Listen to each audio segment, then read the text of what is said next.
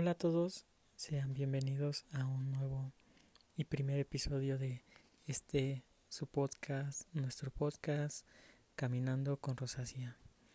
Como ya habíamos escuchado en el tráiler, este es un podcast que se dedicará principalmente a ayudarnos a todos, ya que padecemos de rosácea y en lo personal sé que no es fácil eh, afrontar esta situación cuando te das cuenta que tienes rosácea y no sabes cómo actuar, cómo tratarlo, entre otras situaciones.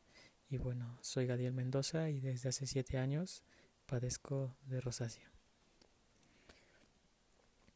Bueno, el día de hoy, eh, como es nuestro primer podcast, lo había tenido planeado de desde hace tiempo y como el nombre de este podcast se llama Caminando con Rosacia, lo quería hacer con esa temática de caminar porque por lo regular a mí me gusta mucho caminar por varios lugares, jardines, en medio de la ciudad o en el campo.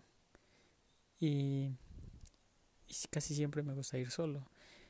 Y me gustaría me, me gustaría que así fuera este podcast, pero con el problema de que, que vivimos actualmente, con esto de la pandemia del COVID, no es posible realizar eso, aunque me encuentro en mi casa y hay mucho espacio para caminar en el campo, pero lo quise hacer de esta manera hoy, sentado, disfrutando de una buena vista al lado de mis plantas. Así que Lo que quiero hablarles es qué es la rosácea principalmente, cómo, cómo fue que yo me di cuenta que tenía la rosácea, cuáles fueron los impedimentos que, que yo noté, ¿no? Más que nada. Entonces, si tú estás aquí, eh, sea bienvenido y espero que esto sea de mucha ayuda para ti y lo hacemos, lo hago con ese fin de ayudar a, a todos porque pasamos por esto mismo. Si tú ya estás aquí, entonces me imagino que ya descubriste qué es la rosácea, varias definiciones de doctores, eh, definiciones médicas, y está bien. Y aquí yo encontré unos unas definiciones que me ayudaron demasiado en cuando descubrí que es la rosácea y la rosácea es una enfermedad crónica de la piel que solo afecta al rostro. Si tú padeces, yo lo padecí, se me presentó en la cara cuando hacía mucho calor, cuando estaba en público, cuando se me queda mirando. Al principio lo, lo relacioné con falta de autoestima o que me ponía muy nervioso y eso, ¿no? Pero después empecé a a indagar y resulta que tenía rosácea. Y lo caracteriza el enrojecimiento, vasos sanguíneos visibles y pequeños granos o espinillas en la parte de las mejillas, la frente, el mentón y la nariz. A principio yo lo tenía en lo que es en la parte de las mejillas, posteriormente se fue a la frente, en la barbilla y conforme no me lo no me cuidé adecuadamente se fue aumentando en los primeros años. Ahorita se, está empezando a hacer mucho frío, mucho aire aquí y lo quería hacer en la noche, pero en la noche me dio mucho sueño, así que hoy es un buen día para seguir y seguimos entonces. Esto puede hacer que se confunda fácilmente con el acné. Un problema que yo afronté es que cuando me di cuenta de esto creí y igual lo confundí con el acné, así que fui al dermatólogo y me recetó productos muy fuertes para tratar el acné porque me dijo que era acné no precisamente la rosácea. Entonces yo lo empecé a ocupar esos productos como me había recomendado el dermatólogo y me di cuenta que se me afectó más aceleró más el, el tiempo en que el enrojecimiento era poco a principio y conforme lo estaba ocupando un mes estuve en tratamiento y noté que aumentó demasiado eh, mi rojez y como es que nada más salía al sol y mi cara se ponía extremadamente roja. Entonces ya después fui al dermatólogo, no investigué yo antes y es como di con la rosácea, ya investigué sobre productos que podía ocupar y así. Entonces, eh, al comienzo algunas personas presentan el enrojecimiento con irritación y ardor o comezón en menor grado. Conforme pasa el tiempo, ciertas áreas de la cara pueden permanecer afectadas, ya sea las mejillas y la nariz, siendo esto muy notorio cuando hay cambios de temperatura, estrés o alimentos calientes y picosos. Algo que mi alimentación todavía no, no estoy tratando eso es la alimentación, ya que eh, soy mexicano y me gusta mucho eh, la comida picante, eh, la salsa.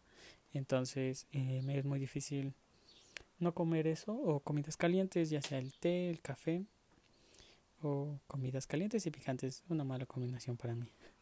Entonces vamos a hablar próximamente de cómo vamos a alimentarnos, ya que eso es muy importante, aunque no lo creas, pero es muy importante para cuidarnos de la rosácea, tratarlo en, ámbitos eh, mejores y naturales.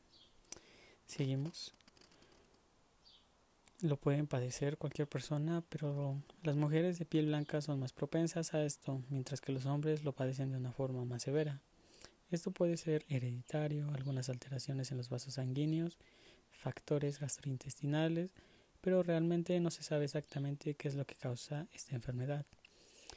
Eh, por lo regular, estaba viendo que les da a las mujeres de tez blanca y yo decía, oh, yo no soy blanco, soy moreno y soy hombre. ¿De dónde salió, no?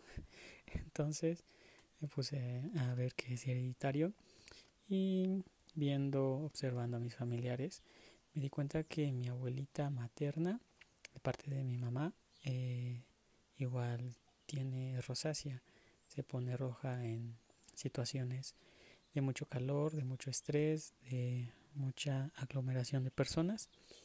Y es cuando me di cuenta que, que lo heredé de mi abuelita. Entonces, eh, no me sentí deprimido. Al momento sí, pero después lo vi como, wow, soy igual que mi abuelita siéntete orgulloso, aunque no, pero sí. ¿Me entienden? y ya. Y no sabemos, no se sabe qué causa esta enfermedad, así que no existe una cura como tal para esto. Dicen, los tratamientos pueden controlar y reducir los signos y síntomas que se presentan conforme se desarrolla. Si detectamos que tenemos rosácea y no comenzamos a cuidarnos, esto puede desarrollar otras alteraciones y afectarnos gravemente la zona ocular, descamación, engrosamiento de la piel y zona digestiva. Esto es muy importante ya que si no nos cuidamos, nos empezamos a cuidar cuando nos damos cuenta que tenemos la rosácea y lo dejamos solo que, que siga y siga y siga en ocasiones, en algunos casos puede traer eh, afectaciones graves, ya sea en la zona ocular, que es muy común, como conocida como rosácea ocular, donde ya te afecta la vista, no puedes ver y a tal grado que pierdes la vista por completo. Al igual que la descamación y el engrosamiento de la piel, algunas personas tienen ese, ese efecto cuando ya se encuentran mayores y les da la rosácea y no se cuidan, tienen la situación de que la piel se les ponga más gruesa. En mi caso, hubo un tiempo que yo sentí que si se me ponía un poco más gruesa la piel, ya no era suavecito como pompi de bebé, pero se me empezaba a engrosar. Entonces es muy importante que, que nos cuidemos. Y la rosácea se puede asociar con una baja autoestima y confianza en sí mismo, vergüenza fácil y tendencia al aislamiento. Eso, como lo habíamos hablado anteriormente, te aísla esta enfermedad, te sientes con esa sensación de que no quieres salir al público, no quieres salir a la escuela. Cuando yo me di cuenta iba en prepa, preparatoria y fue muy difícil en el momento de que yo iba a clases eh, y yo me encontraba en el comedor, en un comedor eh, y había muchos, mucha gente, no me sentía a gusto estando ahí y más yo solo en ocasiones o en otras ocasiones con amigos, pero no era lo mismo como antes de que se me afectara más esto. Yo y en ocasiones pues no, no salía por ese hecho de que la piel se me ponía roja al momento de salir al sol, ya que aquí llegamos aproximadamente como arriba de 25 grados, ya eso de las 12, 1 de la tarde, y pues sí se siente bastante el clima, sé que en otros lugares como al lado de la playa o, en, más en el Ecuador es, está más fuerte el clima, pero yo eso siento extremo y nosotros como con rosácea lo sentimos demasiado pues más. Entonces eso es algo muy importante que nos afecta en eso. Pero ya después hay que aprendí con aprendí a vivir con esto, empecé a utilizar productos naturales, ya no tantos químicos como cremas, solo unos protectores, pero ya no le daba tanta importancia a eso y eso es muy importante para no sentirse tan aislados o no, no poder salir de tu casa. Seguimos. Ocasionando que la mayoría de las personas que padecemos rosácea entre en un grado de depresión y tratar de aislarse de la sociedad. Como lo habíamos comentado, no debemos de aislarnos porque si no, ¿quién le enseñará al sol brillar? ¿Verdad, amigos? Y bueno, y por último, es muy importante saber que la rosácea es contagiosa. Esto, al igual como muchas personas ven, ven, el acné, no como algo que se puede contagiar o algo así, y nos ven o piensan que la rosácea es algo que se puede contagiar, pero no, realmente no se sabe, solo es hereditario, como lo habíamos comentado, y eso. Es muy importante cuidarse como lo habíamos dicho, para no que se nos afecte, para que no, no, no, nos, no nos afecte más a nuestra cara. Y eso, y eso creo que es todo lo que en este podcast, primer episodio, les tenía planeado. Empezamos con qué es la rosácea y algunas explicaciones de cómo es que me di cuenta y medio lo afronté en primeras impresiones de esto. Espero que les haya gustado y espero haberles ayudado en algo, lo más mínimo si es así.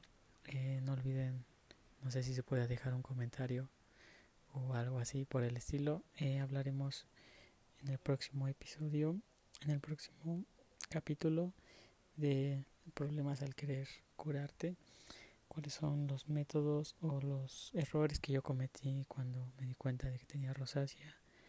Y casi me muero, pero no morí en el intento. Y ya, si, si quieren dejar algún comentario, eh, les sugiero, les recomiendo que sigan mi Instagram. Síganme en Instagram, cualquier cosa, subo fotos. Eh, con arroba Gadi Mendoza. Ah, no, arroba Gadi Así, anótelo si quieren. Pero si aquí se puede, no estoy seguro, pueden dejar su comentario eh, donde me escuchan. Creo que eh, últimamente sí me habían escuchado y espero que siga así. Espero ayudarles y mejoraremos con el audio y el lugar donde estaremos eh, no donde estaremos hablando entre nosotros. Eso es lo principal. Y bueno, espero se encuentren muy bien y nos vemos en el próximo episodio. Adiós.